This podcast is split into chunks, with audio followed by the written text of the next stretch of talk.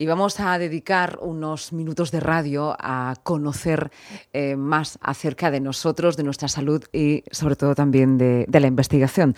Dos, eh, tres importantes investigadores, dos de ellos españoles y además con una importante vinculación con la región de Murcia, como es el doctor Juan Carlos Izpizua, también el doctor Pedro Guillén y por otro lado el internacional chino Wang Liu, han mm, realizado una investigación para combatir la artrosis, basada en un concepto interesantísimo, en los ritmos circadianos. Tenemos en este momento el privilegio también en la radio de poder hablar con el doctor Pedro Guillén, uno de los autores de, este estudio, de esta investigación, y él de una manera muy divulgativa, como hace siempre, pues nos va a contar esta importante noticia. Eh, le saludamos. Buenas tardes, Pedro Guillén, doctor. Buenas tardes, buenas tardes este tierra nuestra caliente, ¿verdad? Sí, sí, desde luego, desde luego. Vamos a hablar de, investigación científica, vamos a utilizar algunos términos que seguramente no utilizamos todos los días, pero vamos a aprender mucho en la radio, ¿no? que también es un buen lugar para aprender de todas las investigaciones que se están haciendo.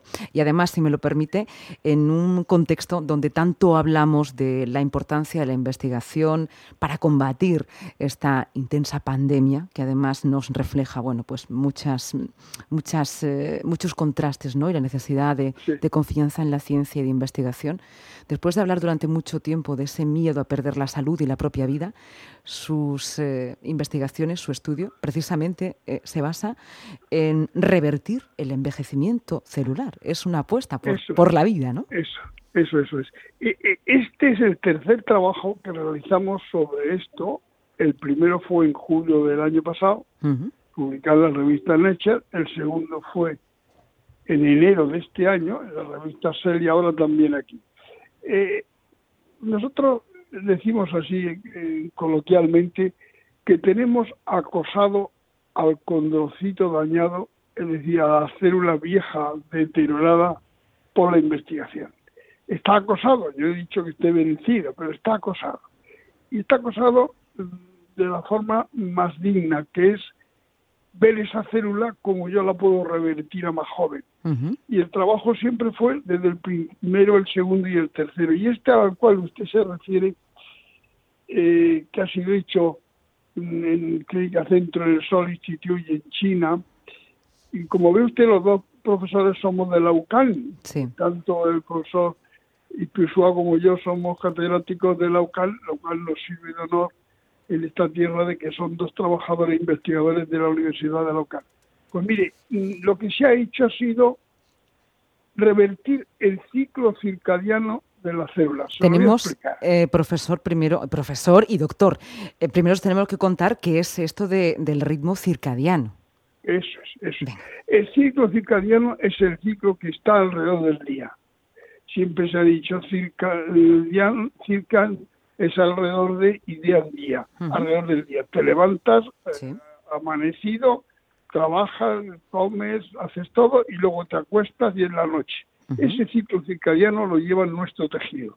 Y lo que hemos hecho nosotros ha sido buscar el gen del ciclo circadiano de los tejidos, porque estábamos seguros que cada tejido tenía un gen que organizaba su ciclo circadiano. Y el ciclo circadiano mío, por ejemplo, no es como el de usted o el de un nieto mío. El de un nieto mío, ese gen que organiza el tejido muscular, el tejido nervioso, el tejido cartilaginoso, lo está estimulando a que trabajen al ritmo para reponer lo que está en formación. Sin embargo, en una edad avanzada, como puede ser la mía, pues esa célula ya está enlentecida, está senescente y al ver nosotros que la pregunta la declaramos muy bien, al ver que en el gen se disminuía mucho en las células de artrosis de ratones, dijimos, pues vamos a ver, ¿y por qué no elevamos esta cifra de este gen en ratones a ver qué pasa? Y esa fue la, investigación, tomar el gen que pone en marcha ese tejido y lo revertimos más joven, lo hicimos más joven, y ese gen entonces empezó a gobernar las células desde el ritmo que podría tener un nieto mío, para entenderlo, de tal forma que empezó a producir tejido joven. Esa es, pero mm, con ser más o menos interesante, mm, esto se hace inyectando en la articulación, por ejemplo, de la rodilla, introducíamos nosotros lentivirus, que en el trabajo que se haga ahora en animales mayores o en el hombre, se va a hacer ya con adenovirus. Pero bueno, eso es otra circunstancia. Entonces, lo más interesante es que este estudio es su potencial terapéutico, que si lo hemos hecho en un grupo de tejido como el cartílago, porque nuestro trabajo casi siempre es vencer la artrosis, que es la enfermedad más prevalente en el ser humano a partir de los 50 años. ¿eh? ¿Por qué? ¿Por qué es la más prevalente? ¿Qué nos pasa cuando nos da artrosis y por qué nos Porque nosotros usamos las articulaciones, se desgastan, otras veces se dañan, otras veces tienen fracturas, infecciones, y esto hace que la articulación, en un deportista de élite, no tiene las articulaciones bien todas, seguro mm, a, los 40 años. Y pues en los normales, como se usted y yo, Lucía, puede ser a los 50 o 55 años ya empezamos a tener artrosis. Esa enfermedad tan prevalente en la sociedad humana es la que estamos tratando de revertir, de hacer de esta forma que eh, la célula mm, que ya está vieja, la ponemos joven y empieza a funcionar como una célula joven. Eso es el trabajo en síntesis, introduciendo en la articulación de los ratones con la artrosis que habíamos ya producido en los ratones y entonces revertíamos introduciendo este lentivirus dentro de la articulación de la rodilla. Doctor, claro, usted nos está contando esto y sabe eh, cómo es nuestra mente, ¿no? También, eh, porque siempre queremos más y pedimos más. Y estaba yo pensando, si es posible revertir el envejecimiento celular eh, de los cartílagos, de las articulaciones, para revertir esa artrosis, pues ¿por qué quedarnos solamente ahí? ¿Por qué no en toda la piel, por ejemplo? ¿Volveríamos a ser más jóvenes con esto que ustedes han investigado? Pues verá mm, precisamente en los referes o los correctores del trabajo, al final lo que nos dicen, esto es interesante, pero lo más interesante es que esto vale para cualquier tejido, cosa que sabemos nosotros, pero nosotros tenemos que hacerlo en un tejido, tú demuestras tu, tu idea en un tejido y ahora ya lo expandes a los demás. Pero eso que me ha dicho es una buena idea. Esto valdría para el sistema nervioso, para el sistema muscular o para cualquier otro tejido. Lo hemos hecho en el que yo eh, domino y mando las células, y hemos mandado células de personas muy mayores, de otros jóvenes, y se ha visto este, comportamiento. Por lo tanto, casi casi que eh, en esa eterna investigación casi humana, no antropológica, hacia la eterna juventud, hacia la piedra de la eterna juventud, de alguna manera han dado con algo similar ustedes, ¿no? ¿O qué? no, no, no, no. yo Me, conformo con morir joven lo más tarde posible. qué interesante. Yo, yo que lo que la investigación lo que está tratando de dar pasos. Hmm. y el paso que toda mi vida me he tropezado con la artrosis y, yo pongo muchas prótesis yo me estoy revelando de seguir haciendo lo mismo. Eh, si usted tiene una abuela es una excelente artrósica como se está tratando hoy. Excelente artrósica como el diabético es excelente diabético pero nadie cura la artrosis y la diabetes. Nosotros tenemos la misión en el grupo de la OCAN Clínica Centro Sol Institute y el centro de China, que es interesantísimo, que hay que revertir la célula a un estadio anterior, con lo cual empieza a producir células jóvenes y ese tejido lo va a normalizar a una edad mucho más temprana que la que tiene. Esto tiene muchas implicaciones. Estamos aquí hablándolo en, la radio de una forma muy, bueno, pues muy íntima, también muy familiar aquí en nuestra tierra, pero es cierto que, tiene muchísimas implicaciones, porque revertir el envejecimiento celular es de alguna manera revertir nuestro tiempo, ¿no? Pues sí, pues sí, sí, sí, sí. Claro, es que, es que se puede hacer, es que ya se ha hecho. Mm, lo hemos hecho con otras moléculas y esta es la tercera mm, vestida dicho con cariño, que hemos hecho al tejido dañado. La esperanza es que el tejido dañado hay que reconducirlo al estadio anterior. Eh, el cuidado, la célula terminará acabando, porque es una proteína y ese tiene un final. Nadie puede dar la eterna juventud ni vender décadas de vida. Eso es mentira. Nadie vende décadas de vida. Lo que hace uno es que aquel tejido dañado, que lo hemos dañado nosotros experimentalmente, lo hemos logrado revertir esa enfermedad que hemos condicionado aplicándole una molécula determinada. Eso es, pero eso vale, como ha dicho usted, para cualquier tejido. Y será tan fácil como inyectar en la articulación este producto que le he dicho. Bueno, pues pronto lo tendremos y lo podremos eh, palpar, espero. Y esto, además, dentro de, todas las noticias que tenemos durante estos meses, eh, doctor Pedro Guillén, que también supongo que usted estará siguiendo detenidamente como doctor que es, como especialista en salud y también como investigador, ¿no? Hablar de una noticia que tenga que ver con la vida, con revertir el envejecimiento, también con mitigar el dolor, porque no se nos olvide que las enfermedades eh, de, eh, como la artrosis también causan mucho dolor, ¿no?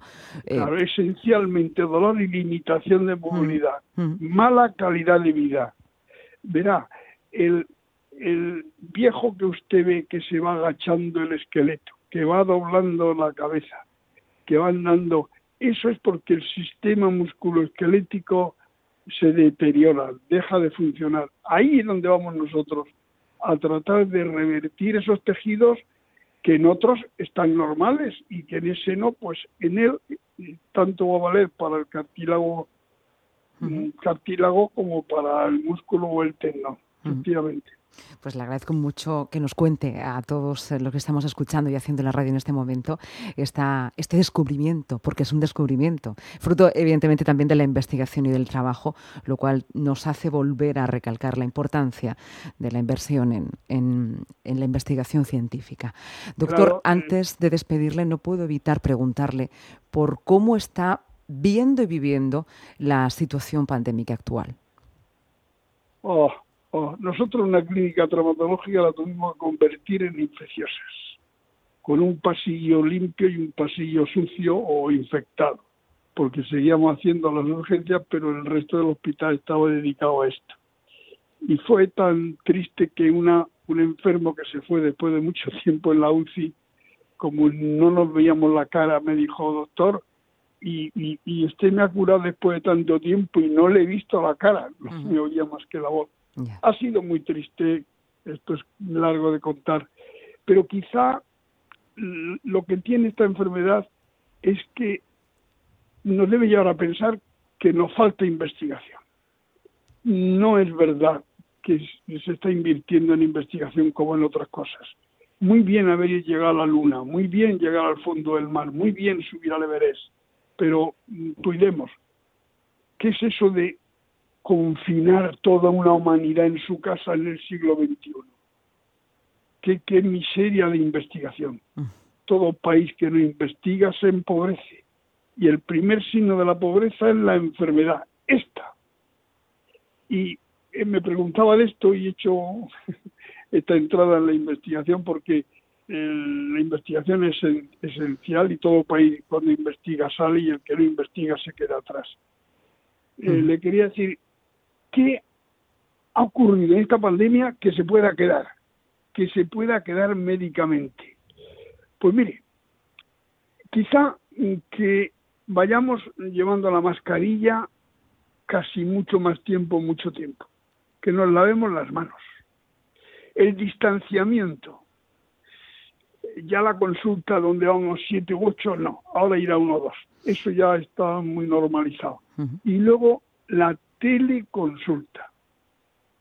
La consulta primera en medicina se podría hacer esencialmente, no siendo la urgencia, si la crónica desde un teléfono, desde una video, en fin, como ustedes saben más que yo, la teleconsulta ha venido para quedarse después de este, de este coronavirus. Eh, ¿Y a usted qué le parece como doctor? Usted es de esos doctores que prefieren ver, eh, tener la presencia física, eh, ese lenguaje también no verbal que tienen muchos pacientes donde ustedes les dan ciertos síntomas ¿no? de lo que pueden tener, o cree que también es posible esta nueva modalidad? ¿Cómo? Sin duda. Fíjese mm. usted, supóngase que la, OMS, en vez de hablar y hablar, hiciera un centro de investigación respondiendo desde vía satélite o como quieran ellos a los países pobres. Por ejemplo, ocurre una guerra en Afganistán y allí toman una, una vista de una pierna en mal estado y decir, oiga, el centro tal conecten si puedo amputar o no. Quiero decir, a distancia se pueden resolver muchas cosas. Y la primera consulta, he dicho no agudo, no digo casos agudos, la primera consulta, por ejemplo, yo tengo dolor de cadera y quiero que me vea un especialista o dolor de estómago, y en esa primera consulta le digo qué años tiene, ha sido operada una vez, de qué sufre, qué, le, quiere usted saber, entender, pues esto. Y entonces le digo, pues mire usted, hágase esta análisis de sangre que le mando, esta radiografía, esto, y venga usted pasa mañana. Y viene a los dos días con todos los medios. No ha tenido que desplazarse de su casa, ha ido a hacerse los medios diagnósticos y esa es la teleconsulta, esa primera consulta. La segunda, por supuesto que tengo que verlo y palparlo y ver si confirmo lo que pienso, pero la primera, con la formación que hoy se tiene médicamente y los MIR son excelentes, esa primera se podría hacer en muchos casos en cosas crónicas. Bueno, pues esto es lo que ha venido para, para quedarse. Doctor eh, Pedro Guillén, eh, es un placer hablar siempre con usted y hacer no solamente, eh, bueno, pues radio hablando de investigaciones, sino también hacer pedagogía, porque no marajamos muy a menudo conceptos como los ritmos circadianos o no todos los días tenemos la oportunidad de hablar de noticias que nos hablan de forma positiva de cómo revertir el envejecimiento celular y cómo mitigar el dolor. Así que muchísimas gracias porque ha sido una, entrevista muy esperanzadora, muy vitalista. Gracias y le esperamos nuevamente por aquí por la radio. Muchísimas gracias, Lucía. Que todo, mucha suerte a mi tierra. Un abrazo fuerte. Igualmente, adiós.